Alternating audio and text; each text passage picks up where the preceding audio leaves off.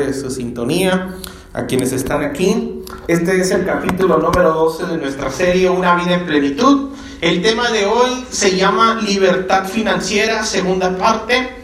En la primera parte hablamos de un plan para establecer gastos. El día de hoy hablaremos de establecer metas y límites. Y este fuerte aplauso es para todas aquellas personas que nos hacen el favor de su sintonía, para quienes están aquí para aquellas personas que están viéndonos a través del Facebook. Dios los bendiga. Gracias por su sintonía.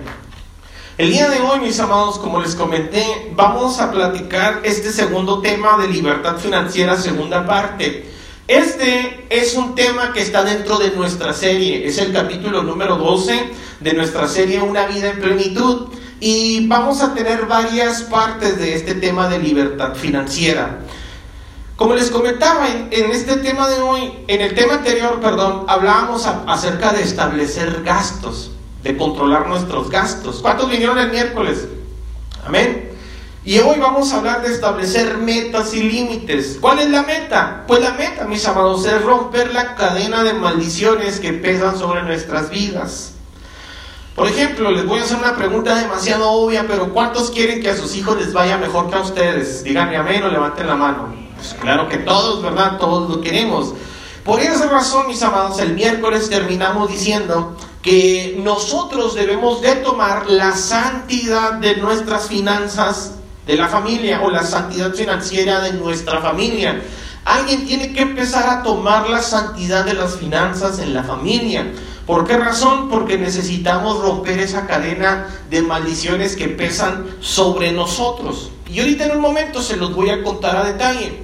Pero les quiero comentar que hace algún tiempo yo miré una conferencia respecto a las finanzas que me pareció muy interesante y me llamó mucho la atención la conferencia y básicamente la empecé a ver primero por morbo porque quien compartía la conferencia, la conferencia era un popular conductor mexicano. ¿Cuántos han escuchado hablar de Marco Antonio Regil?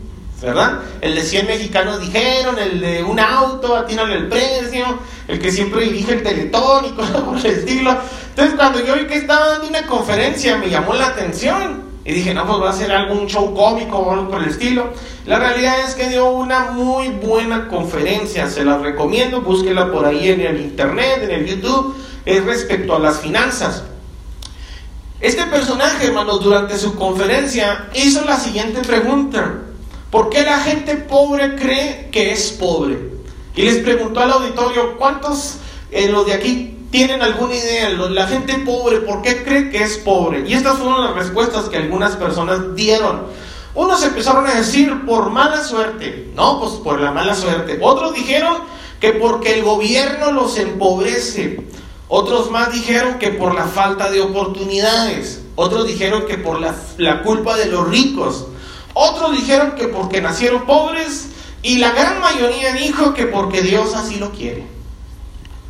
Usted lo puede ver, yo hoy no hablaré ni mencionaré ningún punto de esa conferencia, solamente me pareció interesante esa pregunta que hizo y por eso quiero eh, tomarla como introducción. La respuesta de la mayoría de las personas, mis amados, respecto a la falta de prosperidad tiene que ver por lo regular por factores supuestamente externos a ellos. Si se fijó, algunos dijeron que por mala suerte, que por el gobierno, que por eh, así nacieron, la falta de oportunidades, los ricos tienen la culpa. Nadie se hizo responsable de su salud financiera, de su vida económica. Nadie, por lo regular, culparon a otros. Y ya lo hemos mencionado nosotros en otras ocasiones que la mayoría de las personas no se responsabilizan de sus actos. Por lo general culpan a las demás personas o a las circunstancias porque siempre es más fácil culpar o intentar culpar a alguien más.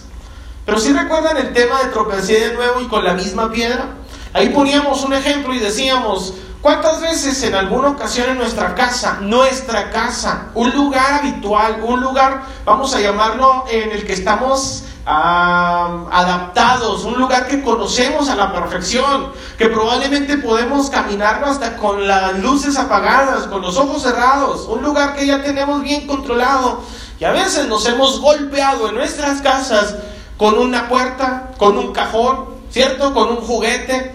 Y siempre sucede que cuando una persona se golpea, no sé, con una puerta del buró, con una puerta de un cajón, o a lo mejor con la puerta del closet o del refrigerador, lo primero que dice es, ¿quién dejó la puerta abierta? ¿Cierto o? O si se tropieza con un juguete, lo primero que es, ¿quién dejó este juguete aquí?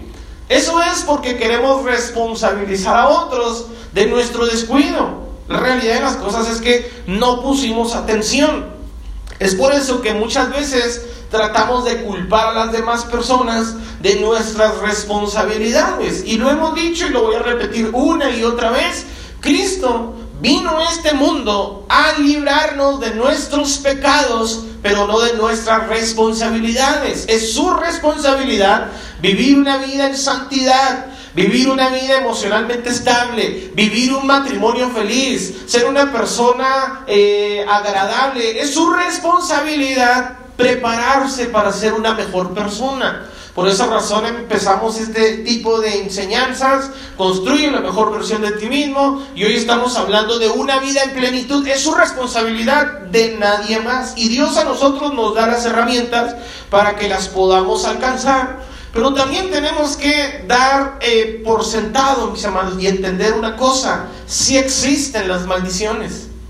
Hemos escuchado hablar de maldiciones, ¿cierto o no? ¿Han escuchado hablar de las maldiciones generacionales? Muchas veces hemos escuchado este tema y yo sé, mis amados, que suena así como que bien drástico, ¿no? La palabra maldición. Pero la maldición, aunque se escuche muy feo, hermanos, es, es básicamente o no es, no, es, no es otra cosa más que una consecuencia. La maldición es una consecuencia, ya sea nuestra o de otras personas que heredaron a nosotros esas consecuencias. Ejemplo, les pregunté hace un momento, ¿cuántos quisieran que a sus hijos les vaya mejor? ¿Verdad? Y todos dijeron, amén. Pero si usted no hace algo, mis amados, para construirles un camino más allanado a sus hijos, pues sus hijos el día de mañana que usted falte van a pagar las consecuencias que ustedes están haciendo en sus vidas. Si se endeudan hasta el tronco y cuando mueran ustedes dejan deudas a sus hijos, pues sus hijos van a caminar sobre una eh, con una pesada losa sobre sus vidas. Y hay muchos tipos de maldiciones. Pero sobre todo las maldiciones generacionales, hermanos, tienen que ver en muchas ocasiones por la falta de conocimiento o por la ignorancia. Escuchen por favor lo que dice la Biblia en Deuteronomio capítulo 28, versículo 15. Pero acontecerá si no oyeres la voz de Jehová tu Dios para procurar cumplir todos sus mandamientos y sus estatutos que yo te intimo hoy, vendrán sobre ti todas estas maldiciones y te alcanzarán. El miércoles hablábamos respecto a las bendiciones. Hoy vamos a hablar respecto a las maldiciones. Y la Biblia empieza en Deuteronomio diciendo, acontecerá que si pones atentamente atención a la voz de Dios, guardas sus mandamientos, los preceptos y todo lo que yo te estoy hablando, todas estas bendiciones te perseguirán y te alcanzarán. Y, y pusimos de tarea que usted leyera en su casa todo completo de Deuteronomio y ahí va a ver todas las bendiciones que le van a perseguir o le van a seguir. Pero aquí también está diciendo, pero si no pones atención, si decides no obedecer a la voz de Dios, si decides vivir tu vida como mejor te plazca, entonces dice el Señor, todas estas maldiciones vendrán sobre ti y te alcanzarán. Vendrán sobre ti y te alcanzarán. En este texto, la maldición que Dios está diciendo es por consecuencia de nuestra desobediencia. Si usted decide no obedecer lo que Dios dice, pues Dios lo va a, o más bien la consecuencia de su desobediencia es un castigo, es una maldición. Pero es una consecuencia que nosotros acarreamos a nuestra propia vida por desobedientes, ¿están de acuerdo? Por eso Dios está diciendo, si no haces caso, ahora, ¿cuántos de los que están aquí quieren obedecer a Dios? Pero hay, hay maldiciones, mis amados, que no tienen que ver con nosotros. Maldiciones que otras personas nos heredaron, como nuestros antepasados, nuestros abuelos o nuestros padres. Y eso es, mis amados, porque también ellos en su momento decidieron no obedecer a Dios. En Éxodo, en el capítulo 20, en el versículo 1 al 5, en la palabra, en la traducción del lenguaje actual, dice, Dios les dijo a los israelitas, yo soy el Dios de Israel, yo los saqué de Egipto donde eran esclavos, no tengan otros dioses aparte de mí No hagan ídolos ni imágenes de nada que esté en el cielo, en la tierra o en lo profundo del mar. No se arrodillen ante ellos ni hagan cultos en su honor. Yo soy el Dios de Israel y soy un Dios celoso. Yo castigo a los hijos, nietos y bisnietos de quienes me odian. Estamos de acuerdo que no podemos decirle a una persona si odia a Dios o no, porque la mayoría de la gente dice, pues yo no, yo no odio a Dios. Algunos podrán hasta decir, ni creo en Dios.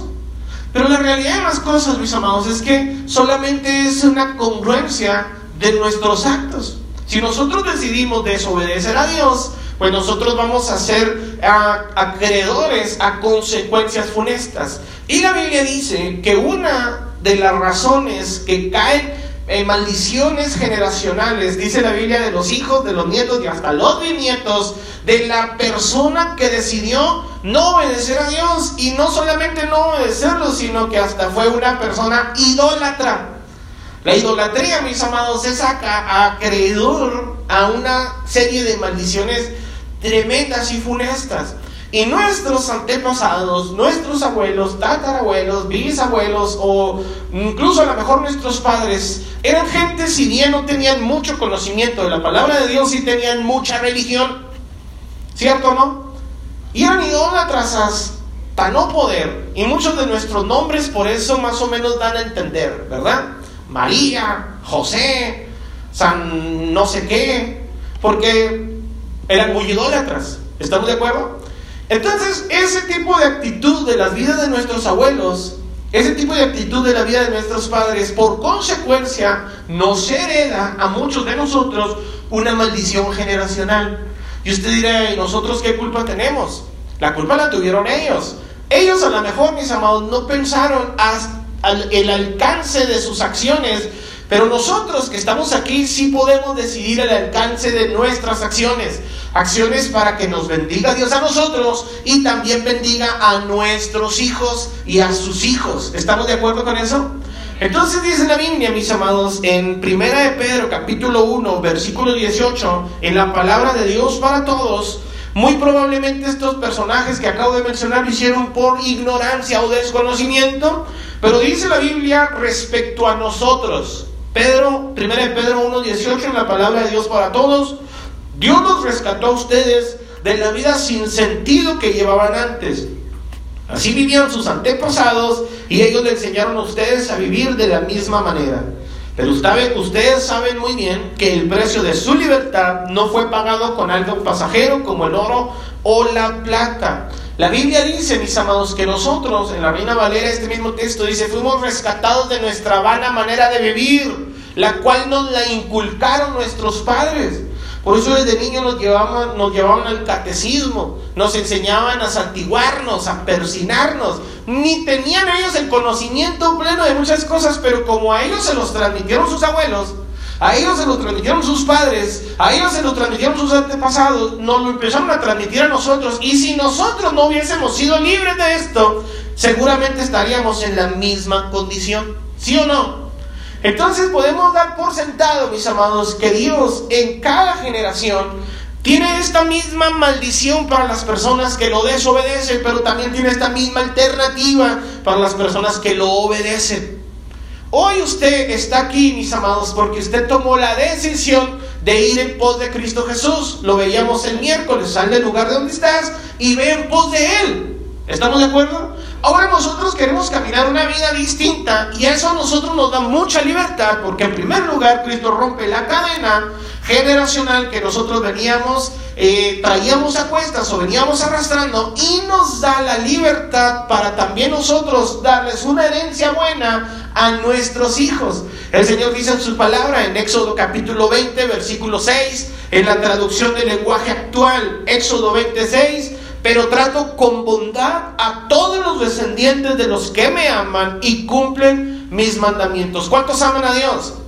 Ahora, no solamente es amarlo, también es cumplir sus mandamientos. Y Dios va a tratar con bondad a usted, pero también a sus descendientes. Eso es súper interesante, ¿a poco no? Entonces nosotros somos responsables de nuestra vida, pero también de nuestra próxima generación los actos que nosotros cometamos van a tener consecuencias primarias en nosotros y secundarias en nuestros hijos. Explico? Entonces es interesante que nosotros cortemos con esa cadena de maldiciones. Usted aquí en este punto debe de elegir qué cargar. Cargar las consecuencias de otros y además heredarlas a sus hijos o cortar con la cadena de maldiciones que usted venía arrastrando y heredarles bendiciones a sus hijos. Estoy seguro que usted va a elegir lo obvio, romper la cadena de maldiciones y heredarle una serie de bendiciones a sus hijos. ¿Estamos de acuerdo? Ahora, en Romanos capítulo 10, en la traducción del lenguaje actual, en el versículo 9, dice, pues si ustedes reconocen con su propia boca que Jesús es el Señor y, y, si creen de corazón que Dios lo resucitó, entonces se librarán del castigo que merecen.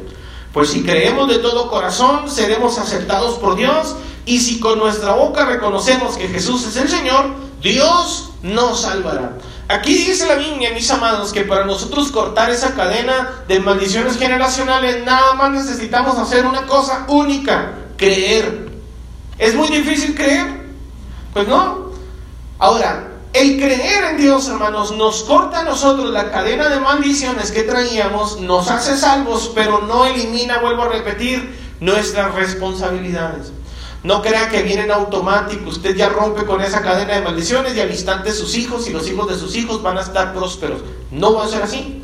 Usted tiene que seguir practicando lo que la Biblia dice. Básicamente nosotros, desde que conocimos a Jesús, creemos en Él y lo recibimos como nuestro Señor y Salvador, somos libres. ¿Están de acuerdo cuando son libres? Pero no son libres de sus responsabilidades. Y eso quiero que por favor se lo aprendan. Son libres de sus pecados, pero no libres de sus responsabilidades. Usted le puede heredar a sus hijos maldiciones o bendiciones respecto no solamente en amar a Dios. ¿Están de acuerdo? Dice el Señor, a los que me aman y me obedecen. De nada sirve que usted ame a Dios, pero no lo obedece. Y las consecuencias no vienen por amarlo, las consecuencias vienen por obedecerlo. Por eso decía Deuteronomio, estas maldiciones, si no me obedeces, te seguirán. Estas bendiciones, si me obedeces, te seguirán. Usted decide, obedece o desobedece. No importa que tanto ame a Dios. Quiero que sepa una cosa. Entre más ore, entre más cante, entre más ayune, entre más lea la Biblia, mis amados, no va a hacer nada para que a sus hijos les vaya mejor. A usted le va a ir mejor, hermano, si ora, si ayuna, si lee la Biblia, si viene los servicios, si practica la palabra de Dios, pero sobre todas las cosas, si la obedece. ¿Estamos de acuerdo? Porque algunas personas creen y dicen, bueno, pero ¿por qué no salgo de mi situación financiera eh, rudimentaria o debilitada en la que vivo si me la paso en la iglesia? Si soy el que más mejor canta. Si siempre leo 10 capítulos diarios de la Biblia, ¿por qué no cambio? Porque no solamente basta, mis amados, con amar a Dios, hay que obedecerlo. Y hay muchas cosas en la Biblia que nosotros no obedecemos. Y una de las cosas que debemos nosotros obedecer está en Gálatas capítulo 5, versículo 1, en la palabra de Dios para todos. Dios dice, ahora somos libres porque Cristo nos liberó. Pero manténganse firmes en la libertad y no vuelvan a la esclavitud. Algunos somos libres, pero debemos de entender que Satanás va a tratar de cautivarnos cada vez que le sea posible. Y el miércoles veíamos que una forma de cautiverio en el siglo XXI, mis amados, ¿cuál es? ¿Se recuerdan? Las deudas. Cuando usted está endeudado, mi hermanos, está cautivo. Cuando usted tiene deudas, hermanos, usted está esclavizado.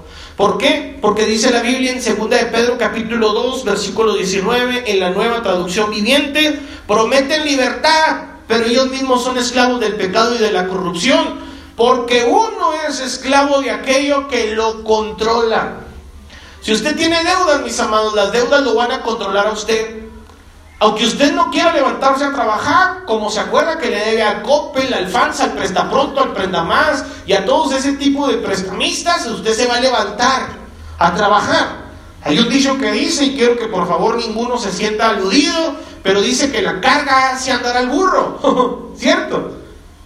Eso quiere decir que si nosotros estamos endeudados hasta el tronco, vamos a tener que trabajar y trabajar y trabajar y trabajar y trabajar, aunque no queramos trabajar porque estamos vendidos a alguien más. Por eso dice la Biblia, hermanos, uno es esclavo de aquello que lo controla. Eso fue lo que Faraón dijo en Egipto. Estos son más grandes, más fuertes, vamos a controlarlos, a dominarlos. Y una de las maneras en la que el mundo nos domina a nosotros, mis amados, son las deudas. Por esa razón, mis amados, aquí viene un consejo primero. Este es el primer consejo, este es el más fácil. no se endeuden. ¿Verdad que está bien fácil? No se endeuden. Ahora, si ya tiene deudas, liquídelas. Pero usted dirá, pastor, pues es que la realidad de las cosas es que endeudarme no fue difícil. ¿Verdad que no? No, endeudarse es súper fácil. El verdadero desafío, mis amados, es salir de las deudas. Por esa razón, usted tiene que empezar a establecer límites hoy. Por eso se llama este tema establecer metas y límites. Ya, ya vimos que la meta es romper esa cadena de maldición generacionales que venimos arrastrando y ahora vamos a establecer límites. En Lucas capítulo 15 hay una historia, mis amados, que la mayoría conocemos como la historia del hijo pródigo. La he predicado en varias ocasiones y he dado diferentes perspectivas y el día de hoy pues no es la excepción. Ahí en ella, mis amados, en la historia del Hijo Pródigo vamos a ver cinco puntos que nos servirán como guía para establecer límites. Pues si bien no podemos saber a ciencia cierta qué es lo que queremos, en esta historia veremos, mis amados, las cosas que no queremos. A veces nosotros no sabemos a ciencia cierta, hermanos, qué es lo que queremos. Y para muestra, vaya a una heladería. Usted va con antojo de una nieve de fresa. Y luego llega a las Coldi que tienen como 500 sabores. Ya cuando llega ahí, mis amados, llega dice, si quieren de fresa, realmente. a veces nosotros no sabemos a ciencia cierta qué queremos, pero sí podemos nosotros saber qué es lo que no queremos. Y por esa razón vamos a hablar en este tema, hermanos, estos cinco puntos para establecer límites. ¿Está de acuerdo con eso? Ahora, la primera cosa que usted debe evitar para no caer en lo que no quiere, escúchelo bien, la primera cosa que usted debe de evitar para, para no caer en lo que usted no quiere es tener un corazón infeliz. Esa es la primera cosa que usted debe de evitar, tener un corazón infeliz. Observe lo que dice la Biblia en Lucas capítulo 15, versículo 12, en la Reina Valera 1960. Y el menor de ellos dijo a su padre, Padre, dame la parte de los bienes que me corresponde. Y les repartió los bienes. Todos conocen la historia del hijo pródigo y si no se las voy a contar a grandes rasgos. La Biblia dice que había un señor que aparentemente tenía bastante dinero, era rico, tenía dos hijos. Los hijos pues obviamente iban a recibir una herencia. Estos hijos vivían en la casa del papá, pero uno de ellos dijo, dame lo que me corresponde. ¿Estamos de acuerdo? Ahora, ¿por qué se llama este punto, hermanos? Evitar tener un corazón infeliz. Porque existe una ley, mis amados, que si usted la obedece le destruirá la vida. Y es la ley, mis amados, del corazón infeliz. Observe bien lo que le voy a decir, mis amados, pero el hijo del padre tenía todo. Tenía una cama donde dormir, un techo sobre su cabeza, tenía sustento, abrigo y por lo que sabemos tenía hasta sirvientes. Escuche bien, mis amados, tenía un padre que lo amaba y un hermano que lo odiaba. ¿Qué más quería? Básicamente vivía en una familia común, normal, pero a pesar de eso, no era feliz. Es increíble, mis amados, pero a pesar de que este muchacho tenía de todo, no era feliz. Y lamentablemente es el problema de muchas personas hoy en día. En lugar de disfrutar y ser felices con lo que tienen, se amargan por lo que no tienen. La mayoría de las personas se la pasan peleando por las cosas que no tienen. Y quiero que por favor escuche bien esto, pero ser feliz es una decisión, no es una consecuencia. Ser feliz es una decisión. Usted elige ser feliz con la esposa que tiene, con el esposo que tiene, e incluso si no lo tiene. Si está soltero, divorciado, viudo, hermanos, usted elige ser feliz así. Si está casado, usted elige ser feliz así. Feliz con lo que Dios le ha dado. Feliz con la casa que tiene, con el carro que tiene o con el que no tiene, no importa, pero necesita usted ser feliz con lo que Dios le ha dado. Debe de ser feliz con los hijos que tiene o con los hijos que no tiene. Si no tiene hijos, no importa. Si los tiene, qué bueno, pero si no los tiene, no pasa nada. Incluso con la familia que usted tiene. Hay personas que reniegan de su familia. Ay, no, es que me, me da pena llevarte a conocer a mis papás. Es que son medio raritos, dicen algunos. ¿Por qué son raros? ¿No te alimentan? ¿No te tienen un techo sobre tu cabeza? ¿No te tienen cama? ¿No te tienen agua caliente? ¿No te tienen comida en el refrigerador? Pues sí, ¿de qué te avergüenzas? Pues que son raros. ¿Cómo raros? ¿Cierto, no? Porque hay personas, mis amados, que hasta de su familia, hasta de su familia reniegan. Son infelices con lo que tienen. Por esa razón, mis amados, usted tiene que desarrollar una doctrina que la Biblia enseña. Es una enseñanza, valga la redundancia, que la Biblia enseña y es la enseñanza del contentamiento. La doctrina del contentamiento. Ese es el antídoto para un corazón infeliz. Observe lo que dice la Biblia en 1 de Timoteo capítulo 6, versículo 6, Reina Valera 1960.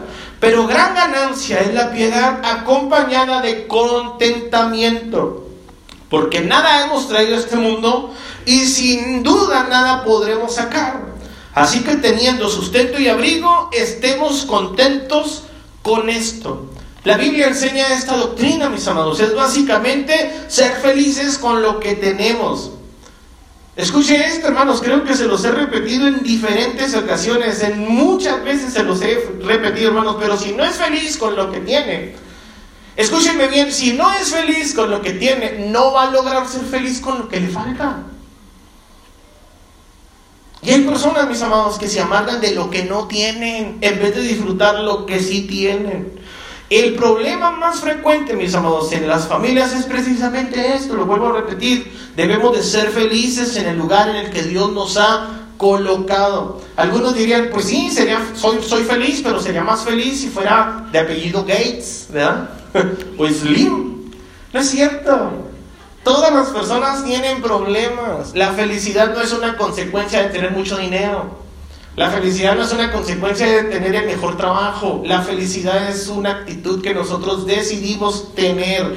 ¿Cuántos deciden ser felices el día de hoy? Salga de este lugar con esa decisión, hermano. Si está casado y tiene a veces broncas ahí con su esposa, con su esposa, sea feliz. Yo recuerdo muy bien cuando empezó la pandemia y empezamos a hacer las conferencias en línea. Un día tuvimos una conferencia de mujeres. Recordarán, vinieron algunas hermanas, empezaron a contar algunas vivencias y uno de los comentarios, hermanos, de una mujer que aparentemente es viuda, dijo, yo quisiera tener los problemas que ustedes tienen.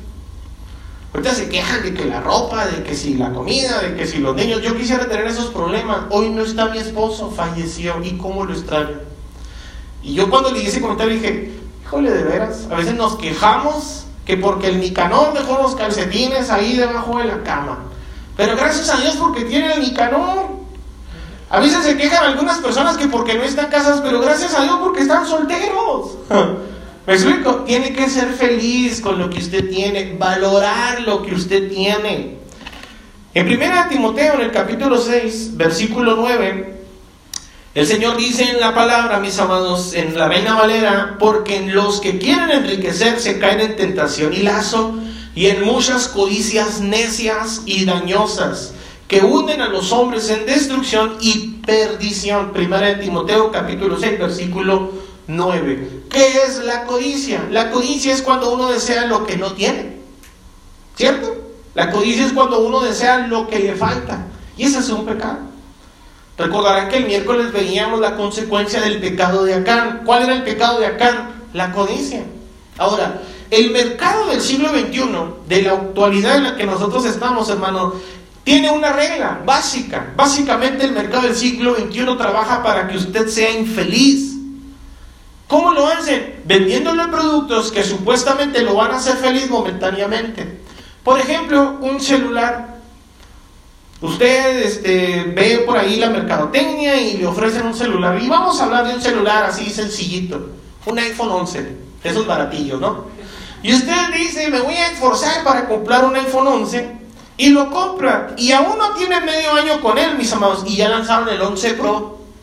Y le hacen ver que el 11 que usted compró es, una, es un celular obsoleto. Es un auténtico dinosaurio. No sirve para nada. Y luego usted se esfuerza para comprar el 11 Pro y luego salen con el 12. Y luego se esfuerza, compra el 12 y luego a los meses sale el 12 Pro. Y luego que el 12, el 12 Max y que el Pro Max y que la versión de lujo. Y nunca lo tienen contento.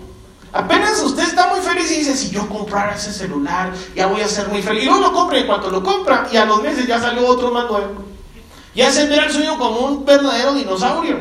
Si se fijan, no están diseñados estos prototipos, mis hermanos, para hacerlo felices, sino todo lo contrario, para hacerlo infeliz, para decir, ay, para que compre el 11, me hubiera esperado y hubiera comprado el 11 Pro. Si te esperas, nunca vas a comprar celular porque siempre van a estar evolucionando. Su celular es bueno, sirve para hacer llamadas, sirve para mandar mensajes, ¿qué más quiere? Es un buen celular. Tiene señal. Ya si le falta saldo, pues si ya esas broncas suya. Eso ya no es el celular. Pero la, la codicia, mis amados, funciona así. Funciona más o menos de la misma manera. Usted tiene una bicicleta. Sale en bicicleta al trabajo. Pero ve que pasa uno de la moto y dice, ay, cómo quisiera tener una moto. ¿Verdad? Y luego se compra la moto y luego pasa uno en un carro y usted dice, ay, si tuviera un carro. Y luego se compra un carro y luego pasa uno más nuevo y le dice, ay, de seguro ese carro nuevo va a estar de super lujo. y se esfuerza por tener muchas cosas, mis amados, que la, que la mercadotecnia le ofrece. No es para hacerlo feliz, sino todo lo contrario, para hacerlo infeliz. ¿Por qué? Porque cuando una persona decide, voy a comprarme un carro, va más o menos a romper el cochinito, saca sus ahorros y cuando va a la tienda, los donde de carros, le dicen, no, no le alcanza nomás que para el enganche, pero se lo fiamos.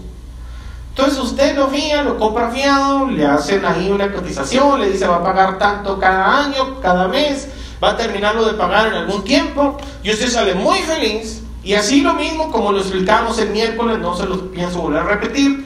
Y usted va, hermanos, y compra una recámara, una televisión, un celular, se endeuda en todos lados, aquí y allá, y aparentemente ya tiene más cosas, pero menos paz. ¿Cierto o no? A mí me han escuchado en ocasiones decir que yo les digo, ¿cómo se siente, pastor? Que me dicen, y yo digo, no, hombre, yo duermo como si no le debiera a nadie. y la realidad de las cosas es que pues no les debemos a nadie. Y si tuviera deudas, pues que no duerman a los que les debo, ¿verdad? Pero algunos de nosotros perdemos hasta la paz por endeudarnos. Peleamos en la casa por las deudas que nos echamos. Y yo le quiero preguntar, ¿qué cosas tiene? ¿Qué cosas tiene que no disfrutas? ¿Qué cosas tienes que no disfrutas? Piénselo. Ahora, ¿qué cosas te faltan para ser feliz? Quiero preguntarle y quiero que en su casa, por favor, en su casa, de manera privada, responda esta pregunta lo más sinceramente posible. ¿Tiene paz en su vida financiera? Respóndalo en su casa, haga un balance de sus entradas, de sus gastos, de sus deudas y piense, ¿tengo paz financieramente hablando? Quiero que por favor diferencien o aprendan a diferenciar, mis amados, que el contentamiento es muy diferente al conformismo. Nosotros no predicamos del conformismo, la Biblia no lo enseña, pero sí enseña del contentamiento. Contentamiento y conformismo no es lo mismo. ¿Estamos de acuerdo con eso? Ahorita más adelante se lo explicaré. El contentamiento y el conformismo, y el conformismo no es lo mismo. Así como tampoco es lo mismo diversión que felicidad. Hay algunas personas que creen que por alcanzar algunas cosas que en su momento le van a parecer divertidas, lo van a hacer felices, y no es así. Vuelvo a repetir, la felicidad es una decisión personal. Nadie puede tomar esta decisión por ti. Y ahí es donde cambia todo. Tú decides ser feliz con lo que tienes. Y cuando eres feliz con lo que tienes, vas a poder entonces practicar esto. No andarás comprando cosas con dinero que no tienes para impresionar a gente que no le importas y en ocasiones ni a ti te importa. ¿Me explico? Pero a veces andamos preocupados, hermanos, gastando o comprando cosas con dinero que no tenemos para impresionar a otras personas. Eso es porque somos infelices. Nosotros no somos conformistas, lo vuelvo a repetir, ni mucho menos fatalistas. No somos como el Plácido Domingo del de la familia de 10, ¿se acuerdan? ¿Cómo te fue Plácido? Mal, a siempre me va mal. Algunas personas están igual, es que no salgo de pobre, trabajo y trabajo como burro y no me rinde el dinero. Tampoco sea tan fatalista. Debe de reconocer que si no tiene una paz financiera es porque usted solito se metió en las deudas. Solito. Yo les voy a contar una anécdota. En una ocasión fue un personaje a la casa y nos hicieron una demostración de unos sartenes y nos hizo hasta comida, muy rica la comida. Y el vato estaba bien emocionado porque pensó que le iba a comprar los sartenes. y cuando terminó le dije, mira, muchas gracias por la comida, gracias por tu tiempo, pero no te pienso comprar nada. ¿Cómo crees que vamos a comprar unos sartenes de 50 mil pesos y nada más comemos huevo en la mañana? ¿Qué es eso? ¿Sabe cómo? Y el chavo se fue muy enojado, pero por muy enojado que se fue, no nos puede obligar a nosotros a comprar algo. Y en cualquier tienda sucede igual, nadie lo va a forzar a comprar nada. Nada. Aunque usted diga, pues es que pobrecito, mira, ya se echó la vuelta hasta acá, no, ¿cuál pobrecito es su trabajo? Pues nomás anda viendo a ver si pega, ¿cierto? Pero algunas personas, hermanos, no saben decir no. Y ese es precisamente el problema. Ahora sí, también tiene que usted entender que si empieza a prosperar practicando lo que la Biblia enseña, apenas estamos empezando en estos estudios, ni crean que ya vamos a terminar. Pero si usted empieza a prosperar, hermano, tiene que ser ecuánime. Una cosa diferente también es el fatalismo al realismo. ¿Y cómo trata el realismo, hermano? El realismo trata de que si nosotros estamos en Cristo Jesús, ya lo tenemos todo. ¿Estamos de acuerdo? Si vienen bendiciones a nuestras vidas, esas son añadidas. El Señor dijo en su palabra, busca primeramente el reino de Dios y su justicia y todo lo demás te vendrá por añadidura. El Señor dice, esfuérzate por obedecer mis mandamientos y las bendiciones te seguirán. Son consecuencias de hacer las cosas bien. Entonces, hermano, en ocasiones podemos nosotros prosperar y sentirnos lo que no somos. La trompa del ferrocarril, el último oxo de la carretera, la última Coca-Cola en el desierto, no es cierto, no lo son. Pero yo lo he visto, porque soy pastor, ya tengo más de 12 años en esto, y lo he visto. A gente le empieza a ir bien y se aparta. Se aparta de la iglesia, se aparta de Dios, porque ya no estamos a su altura y a su nivel. La realidad de las cosas no es eso, la realidad de las cosas es que no quieren diezmar ni ofrendar. Se suben en el grueso de una tortilla y se marean. Y al rato, mis amados, pues la consecuencia es que caen y caen más peor, más abajo de cómo estaba su situación. Por esa razón usted tiene que tener un contentamiento, un realismo. ¿Está bien en Cristo Jesús o le falta algo? Ahora, Dios dice en su palabra, Dios sabe de qué cosas tienes necesidad antes de que se las pidas. Ah, ahí es donde cambia. Usted dedíquese a bendecir a Dios, amar a Dios y a obedecer a Dios y Dios se va a encargar de tus necesidades. En vez de que usted ande ahí en las tiendas viendo la pantalla plasma, la sala de pie, los reclinables y, nada más suspirando por todas las cosas que quiere, Dios le va a decir, yo te las voy a dar cuando sea su momento. Alégrate en el Señor y Él te concederá las peticiones de tu corazón. Pero tú tienes que preocuparte por obedecer a Dios, amar a Dios y seguirlo a Él. ¿Estamos de acuerdo? Y Dios se encarga de lo que te falta. Él tiene cuidado de nosotros. Por esta razón, mis amados, dice la Biblia en Filipenses capítulo 4, versículo 11. El apóstol Pablo hablando dice, no lo digo porque tenga escasez, pues he aprendido a contentarme cualquiera que sea mi situación. Sé vivir humildemente y sé tener abundancia. En todo y por todo estoy enseñado. Así para estar saciado como para tener hambre. Así para tener abundancia como para padecer necesidad. ¿Qué está diciendo el apóstol Pablo? Gracias por la ofrenda que me enviaron. Qué bueno. Se los agradezco, dice. Pero también tienen ustedes que saber, dice, que yo estoy eh, habituado, enseñado a vivir cualquiera que sea mi situación. Sé tener en abundancia y sé tener hambre. ¿Cuántos saben tener en abundancia? Ahora, ¿cuántos saben tener hambre? La mayoría de las veces creo que tenemos hambre, tenemos hasta maestría en tener hambre. Somos pero buenísimos para administrar la escasez, pero cuando llega la abundancia nos hacemos engrudo, luego, luego no sabemos cómo reaccionar, porque no estamos enseñados a la abundancia. Y les quiero decir una cosa, lo que se administra no es la escasez, es la abundancia. Pero lo que administramos, la, mayoría de las personas, es la escasez. Mire, yo me he sorprendido, pero hay familias que con 50 pesos salen el día. Con 50 pesos, hermanos, desayunan, comen, toman café y hasta cenan. ¿Cómo le harán? Tienen maestría en las casas. Pero donde están reprobados es en la abundancia. Cuando les llega la abundancia, se les esfuma como agua entre los dedos. Y de ahí nació, mis amados, el texto que la mayoría de cristianos queremos, aprendemos. Es como nuestro texto insignia, Filipenses 4:13. ¿Se lo saben? Todo lo puedo en Cristo que me fortalece. Pero muchos sacamos este texto así como de los pelos, hermano, y lo predicamos como algo individual y no es individual. Filipenses 4:3, hermanos, está en un contexto de dinero en un contexto económico. El apóstol Pablo está diciendo, yo sé vivir escasamente, sé vivir en abundancia, estoy enseñado en todo porque todo lo puedo en Cristo que me fortalece. O sea que el apóstol Pablo decía, mi piedra angular, mi núcleo, mi fuerza de gravedad es Cristo Jesús, no la cuenta de banco, no lo que tengo, no mi esposa, no mis hijos, no la casa, no el carro, no. Mi centro de gravedad es Cristo Jesús y si lo tengo a Él, lo tengo todo. Y fíjense nada más, hermanos, por esa razón el Señor bendice a aquellas personas que se dedican al servicio de Dios completamente. Lamentablemente muchas veces son criticados. Pues claro, como es pastor, saldrá la gente. Pero no es cierto, mis amados. La realidad de las cosas es que son consecuencias de poner en práctica lo que la Biblia enseña. Practíquelo usted, póngalo a prueba. Póngalo a prueba, practíquelo y le aseguro todo lo que le va a bendecir el Señor, hermanos. Nada más por poner en práctica los conceptos de la palabra de Dios. Así que el primer punto fue, mis amados, evite tener un corazón infeliz. Dígale a alguien que está a su lado, si no eres feliz con lo que tienes, díganselo. Voltea a verlo y dígale, si no eres feliz con lo que tienes, no serás feliz con lo que te falta.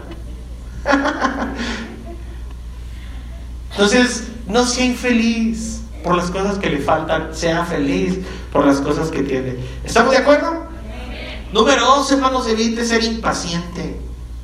Evite tener un corazón infeliz y evite ser impaciente. Lucas capítulo 15, versículo 12, en la Reina Valera, mis amados, dice, y el menor de ellos dijo a su padre, Padre, dame la parte de los bienes que me corresponden, y le, y le repartió los bienes. El joven tenía todo en casa y no era feliz, pero él sabía que él tenía una herencia que le correspondía. Pero ¿cuándo le correspondía la herencia? ¿Cuándo se da la herencia, mis amados, a una persona? Cuando fallece el que hereda, ¿cierto? Pero ¿cuándo quería la herencia el muchacho? Ya. Eso habla de que era impaciente. Algunas personas venimos a Cristo y le decimos, Señor, dame paciencia, pero rapidito. y así no funciona, hay que ser pacientes. Muchos de nosotros, hermanos, ese es el problema principal por el cual estamos hasta el tronco de deudas, por impacientes. Por eso nos endeudamos. Usted, mis amados, por ejemplo, tiene casa, como lo digamos el miércoles, esto sí se lo voy a platicar, se lo voy a reiterar, y si no los demás vayan a en la predicación del miércoles pasado. Usted va a la casa, hermanos, y llega a su casa, se sienta muy feliz, ve la la, la, pared, dice como que le falta algo a la pared. Ah, sí, le falta un plasma de 75 pulgadas. Yo conozco casas en Rivera de Sacramento, esas casitas, hermanos, chiquitas que entra uno de espaldas para salir de frente. Con una televisión sota, mis amados, más grande que la pared. Es más, ni el baño está de ese tamaño. Pero como se la compraron en abonos chiquitos para pagar poquito, se la creyeron. Eso de abonos chiquitos para pagar poquitos es la mentira más grande del siglo. Termina pagando esa pantalla hasta dos veces. ¿Pero por qué? Por impaciente. Usted va a la tienda y en la tienda le dicen solamente son 75 pesos quincenales. Pues sí, pero va a pagar 5 años, 75 pesos. Sácale, vas a pagarla como 3 veces. Pero ya la tengo, pastor. ¿Verdad que sí? pero ya la compré. Y luego llega, pone la televisión de plasma así grandísima en la tele y luego dice, ah, pero como que se ve muy sola ahí, ¿verdad? como que le hace falta un mueble alrededor de ella. Oye, luego va otra vez a la tienda y le dice, ¿no tendrás un mueblecillo? Fíjate qué casualidad, aquí los tenemos. y luego llega a la casa y luego dice, está muy buena la tele, pero como que no se escucha muy bien, como que le hace falta un sistema de surround y se endeuda y no le voy a seguir más porque yo sé que la mayoría de las personas así lo hacen. Eso es porque somos impacientes. Compramos algo hoy, lo disfrutamos hoy, pero lo pagamos dos veces y en ocasiones hasta tres veces. ¿Cómo es que debemos de nosotros entonces comprar con paciencia? Vaya y véanlo, hermanos. Junte el dinero, ahorre, cómprelo una sola vez. Lo va a disfrutar mañana, pero lo va a pagar una sola vez. En cambio, si usted va, se embarca hoy, disfruta hoy, paga mañana, pero paga dos veces. Y si se atrasa, hasta tres veces. ¿Cierto o no? ¿Por qué nos endeudamos? Porque somos impacientes. Ándale, te lo fían. No, sí, sí fían. Algunos dicen, no, si fiaba hasta el ferrocarril. No, si, si lo fiaba no es el problema. El problema es pagarlo. El problema es pagarlo. Por eso vivimos algunas personas, hermanos, relajados.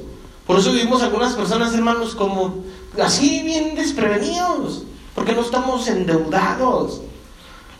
Algunas personas, como les repetía, mis amados, son muy impacientes en este tema. Y no solamente en lo de consumir. Quieren cambiarlo todo inmediatamente.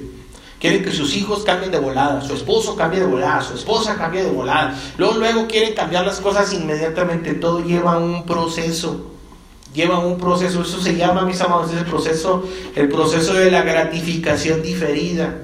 Eso quiere decir, hermanos, que usted va a recibir una gratificación el día de mañana si es paciente. Si es paciente. Aprenda a ser paciente y el día de mañana va a recibir mejor gratificación. Mejor. Conozco una ley que me la contaron hace algún tiempo respecto a los retiros, a las afores. Y creo que los afores le dicen, te puedes retirar ya a los 60, con un porcentaje. Pero si te esperas a los 65, te retiras con otro porcentaje. Pero si retiras a los 70, te retiras con otro mayor porcentaje. O sea que entre más tiempo esperes para retirarte, más dinero te vamos a dar. Pero algunas personas dicen, ah, es que al cabo ni sé si los voy a vivir. ¿verdad? Y luego lo van a agarrar. ¿Por qué? No son pacientes. Quieren agarrar las cosas de volada inmediatamente. Pero si usted es paciente, mis amados, las cosas que usted eh, tiene paciencia para esperarlas, las va a recibir después y las va a recibir mejor. Aprenda a tener este tipo de disciplina. Sea, por favor, paciente. ¿Por qué? Porque nos hemos convertido en la primera generación, hermanos, de seres humanos que ha sacrificado a los padres financieramente hablando. ¿Cuántos papás están muy contentos porque sus hijos ya se casaron? Dicen, ah, ya se casaron, gracias a Dios. No, hombre, este rato sale peor. Ahí vienen con los nietos. Primero se casan, oye, préstame. Papá, tú tienes crédito, préstamelo. ¿Ah? No, es que mira, vamos a juntar el crédito de mi esposo y te lo vamos a pagar. Y los pobres papás ya lo sacrificaron financieramente. Y luego, papá, mamá, cuídame a los niños, ahí te los dejo un ratito. Y usted se va bien preocupado que al cabo la mamá quería, la abuela quería nietos, ¿verdad? Pues sí, pero esos nietos comen como si odiaran a los abuelos. Generan gasto. no les damos, pero si les jincamos responsabilidades. Somos la primera generación, mis amados, de padres, que, de, de seres humanos que ha sacrificado a sus padres. Ahora recuerden, sus padres no tenían ese comportamiento porque sus papás no se lo permitían. Nada de que papá, ay, es que mira, Nicanor, no, no, no, ¿cuál Nicanor? ¿Usted lo escogió? Yo le dije que se aguantara, que no se fijara en, la bestia, así iba a decir. Yo le dije que se esperara, ahora se aguanta. Así eran nuestros padres, ¿sí o no? Y ahora no, no, usted no va a batallar, mijo. Véngase, véngase, mija. ¿Qué es eso? Estamos sacrificando a nuestros padres y luego también estamos sacrificando el futuro de nuestros hijos. ¿Por qué? Porque lo que nosotros deberíamos de darle se lo vamos a heredar, pero de deudas. Ahí terminas de pagarlas. Me río porque vi un meme hace el otro, día de un viejito que llega a pagar una cuna electra. ¿Sí lo has visto? Bien feliz llega el viejito y dice, vengo a dar mi último bono Electra. Y luego usted, usted es el abuelo. no, la cuna era para mí terminan de pagarme muchísimo tiempo. ¿Por qué? Porque no son pacientes, no saben valorar, mis amados, el, el, beneficio, el fruto que da el Espíritu. Y es uno de ellos, hermanos, la paciencia. Sea paciente, por favor, porque estamos sacrificando a nuestros padres y gastando el futuro de nuestros hijos. ¿Qué le vamos a dejar a nuestros hijos? Nada. ¿Deudas? ¿Puros acreedores? Por eso gastamos cada peso, hermanos, que tenemos. Incluso estamos gastando los que no tenemos. ¿Cuántos ya deben la próxima quincena? ¿Ya la deben? ¿Cuántos ya deben el, el, ¿Qué es lo que le dan ahora en estas fechas? Las utilidades. Ya están esperando que caigan, mire, así ansiosos, pero los que les deben. Ellos ya están esperando que le den las utilidades para así, miren nomás, mm, de una mano a otra. Y así están muchos, la gran mayoría en esas condiciones. Y eso es porque somos muy narcisistas. Nos preocupamos nada más en nosotros. Incluso hasta la relación con Dios gira en torno a nosotros. Nosotros nos creemos el centro de la, de la relación en Dios. Nosotros nos creemos el centro de la adoración. Por esa razón, mis amados, llegamos tarde. Bueno, ya aquí no, porque cerramos la puerta. Pero por esa razón en ocasiones llegábamos tarde a la iglesia. Por esa razón, hermanos, le dedicamos dos horas, dos horas a la semana al Dios que nos bendice. Dos horas. Algunos ni diezmamos, ni ofrendamos, menos no tenemos para hacerlo. Porque somos muy narcisistas, nos hemos gastado todo. Le dedicamos el tiempo que nos sobra y le ofrendamos lo que nos sobra. Eso está mal. ¿Están de acuerdo? Eso está mal. Ahora, ¿qué cosas también debe evitar? Punto número 3. Debe evitar tener un espíritu independiente. Lucas capítulo 15, versículo 13, dice, no muchos días después, juntándolo todo, el hijo menor se fue lejos a una provincia apartada y allí desperdició sus bienes viviendo perdidamente. Yo le quiero preguntar, ¿por qué se fue lejos? El padre no le reclamó nada. El padre no le dijo, ¿para qué quieres tu dinero, hijo? ¿Verdad que no? El padre le dijo, mi hijo, mira, yo préstamelo y te doy un rendimiento. El padre no le dijo nada. El padre dijo, quiero mi dinero. Ahí está, es su dinero. ¿Para qué se fue lejos? Si el muchacho quería hacer negocios, mis amados, él podía usar todo lo que tenía a su alcance, podía utilizar la herramienta del papá. Papá, préstame la herramienta y te pago si me la rentas. Mira, quiero empezar a sembrar este campo, pero necesito trabajadores. ¿Cómo ves si me prestas alguno de los tuyos? Yo les pago el día. Quiero comprar, no sé, el alimento para el ganado. Dile al vecino que a ti te da más vara, cómpralo como si fuera para ti, yo te doy el dinero. O sea, él podía utilizar hasta los contactos del padre. ¿Está de acuerdo? Todo lo que estaba a su favor lo podía utilizar. Pero no, este muchacho lo que quería era irse lejos. ¿Por qué se fue lejos? Por una sencilla razón, mis amados, quería hacer lo que le pegara la regalada. ¿Cierto no? Por esa razón, mis amados, él decidió irse lejos. Al irse lejos, perdió en el proceso todo. Perdió en el proceso a su padre, a su hermano, sus familiares, hasta sus amigos. Porque eso es lo que genera el espíritu independiente, mis amados. La gente que realmente lo amaba se quedó atrás. La gente que aprecia, mis amados, y esto que quiero que por favor, la gente que verdaderamente te aprecia, no es la gente que te dice eh, sí cuando lo quieres escuchar. No es la gente que para todo te dice lo que tú quieres oír. La gente que verdaderamente te aprecia, mis amados, es la gente que te dice lo que necesitas escuchar aunque no te guste. Tenemos amigos, familiares, pastor, que en muchas ocasiones, mis amados, no queremos involucrarnos ni contarles nada. No, es que si se lo cuento luego lo divulga. No, es que si se lo cuento luego me hace bullying. No es cierto. No lo cuentan, mis amados, por una sencilla razón. Porque no buscan a alguien que les diga lo que necesitan hacer. Buscan un cómplice. Por eso se quieren ir lejos y apartarse de todo para que sus amigos o sus falsos amigos, mientras caigas, te dan la razón. Iba a decir como, tal como el Javi Noble, pero no, no vean esa película de nosotros los nobles. Algunas personas, mis amados, tienen esa condición. Sus falsos amigos, mis amados, les dan por su lado. Y este muchacho, al irse lejos, ¿qué iba a hacer? vivir la vida como mejor me pareciera y al irse, mis amados, pues lamentablemente desperdició todo. Ustedes no me dejarán mentir, mis amados, pero algunas personas en esta congregación han sufrido pérdidas e incluso hasta divorcios, separaciones, miembros activos de la congregación. Y cuando esas cosas pasan, el primero que quieren culpar es al pastor. Y yo les he dicho muchas veces, mis amados, ustedes no me dejarán mentir, pero cada rato les pregunto, ¿cómo están, hermanos? ¿Y qué es lo primero que me contestan? bendecidos, estamos bien. ¿Por qué no le quieren contar a uno nada, hermanos? Porque la realidad de las cosas es que ya traen una idea que les anda dando vueltas y creen que si lo dejan y se consiguen a otro les va a ir mejor. Y luego terminan por hacerlo y al que culpan es hermano, es a la iglesia, no, es que el pastor no les enseña, no, es que el pastor no les dice, no, no es cierto, es que usted quiere vivir un espíritu independiente, una vida independiente, una vida sin reglas, una vida haciendo lo que a usted le pegue la regalada gana. Por esa razón muchas personas se ausentan, se alejan. Es la razón por la cual muchos jóvenes, mis amados, se quieren ir de su casa. Y otros, los más absurdos, viven en sus casas y los dejan hacer lo que a los jóvenes les placen gana les están haciendo un daño, pero terrible, terrible.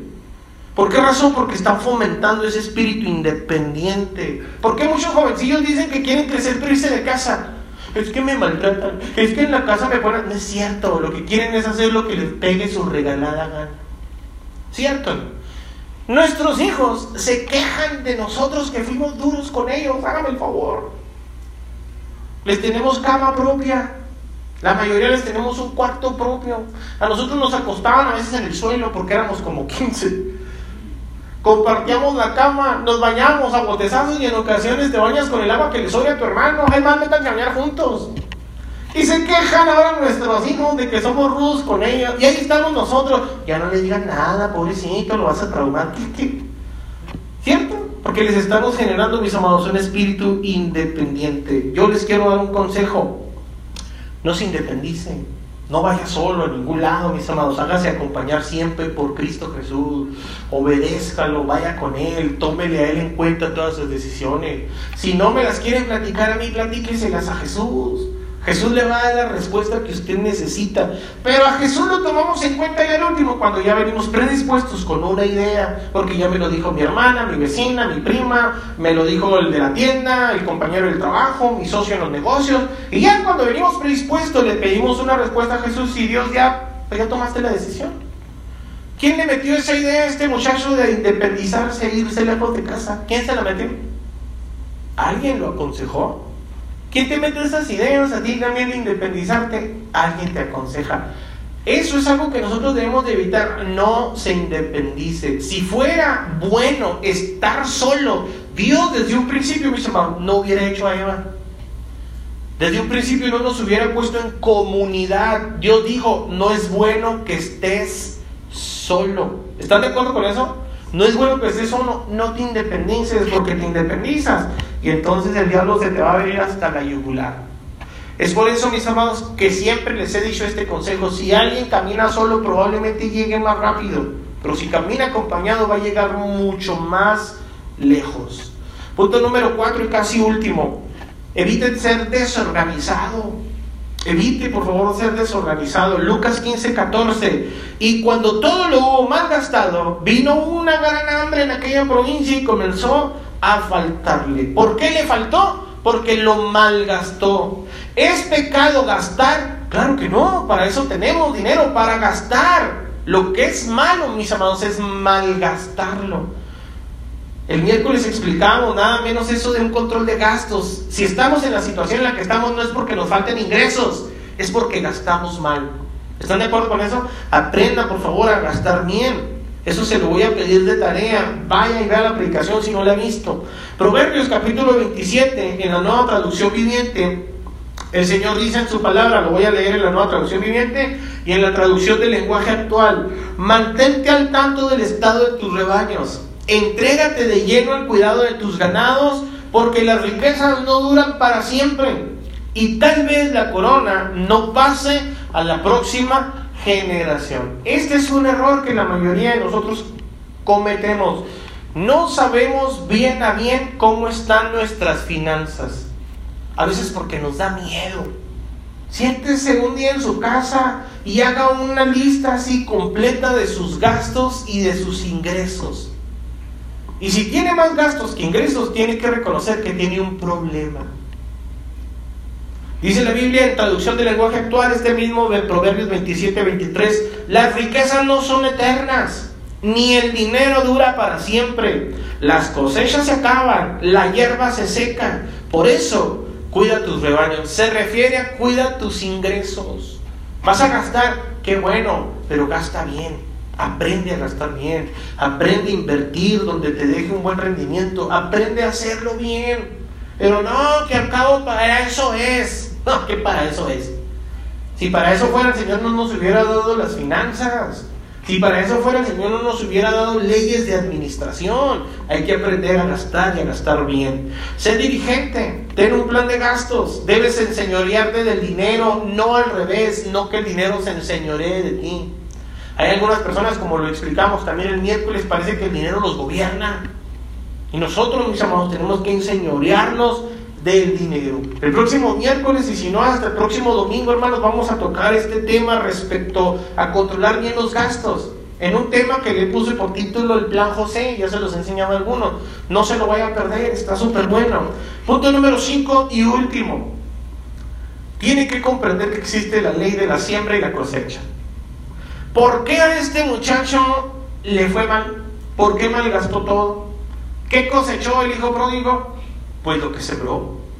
Versículo 14, Lucas 15, cuando todo lo hubo malgastado, vino un gran hambre en aquella provincia y comenzó a faltarle.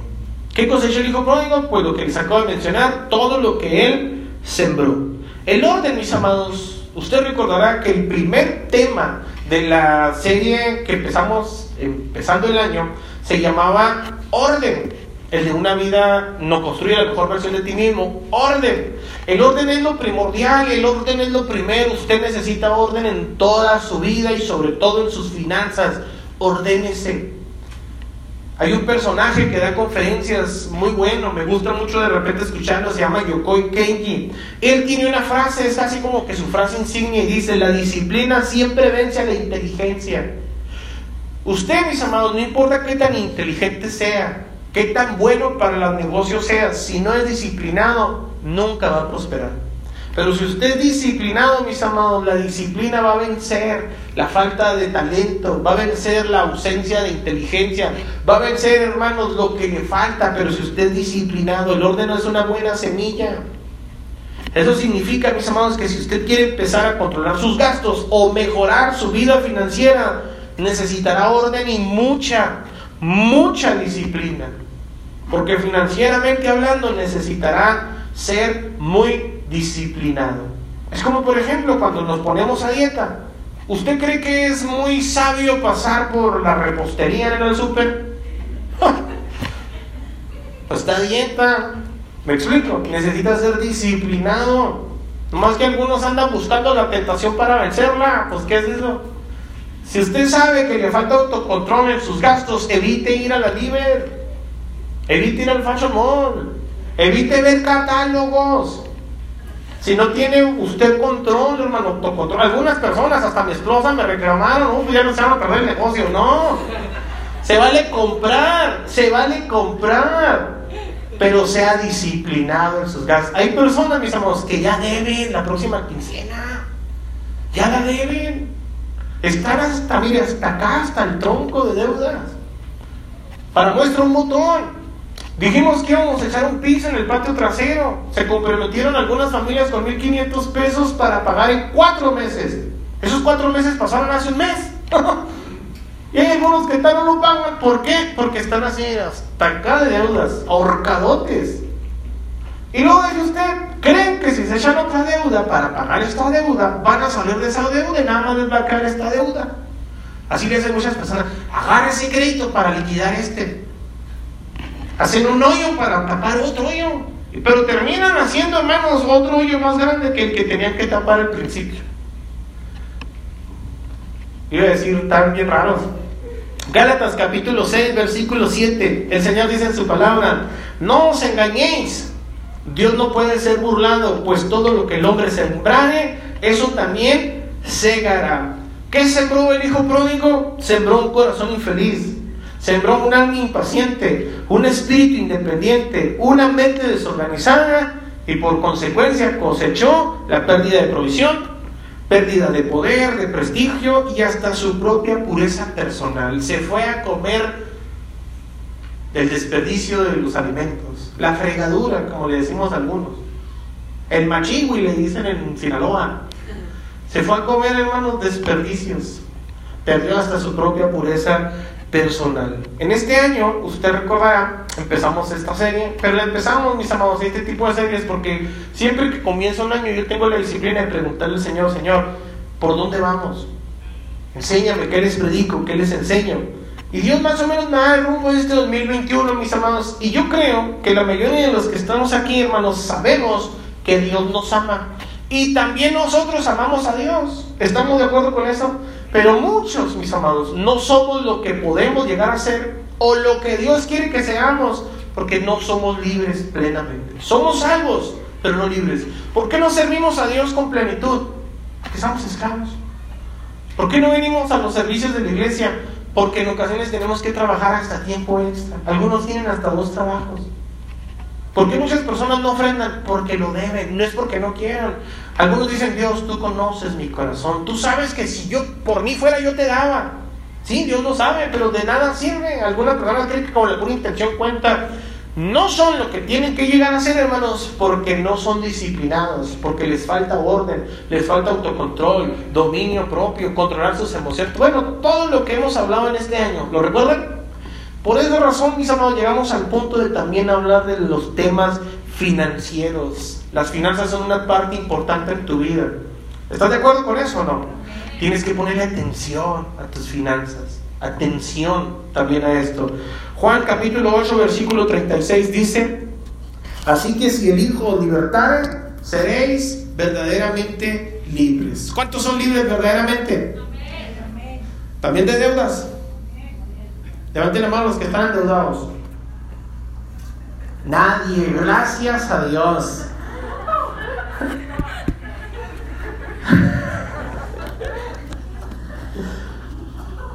Dios quiere hacernos libres verdaderamente libres. Cierre sus ojos, hermano.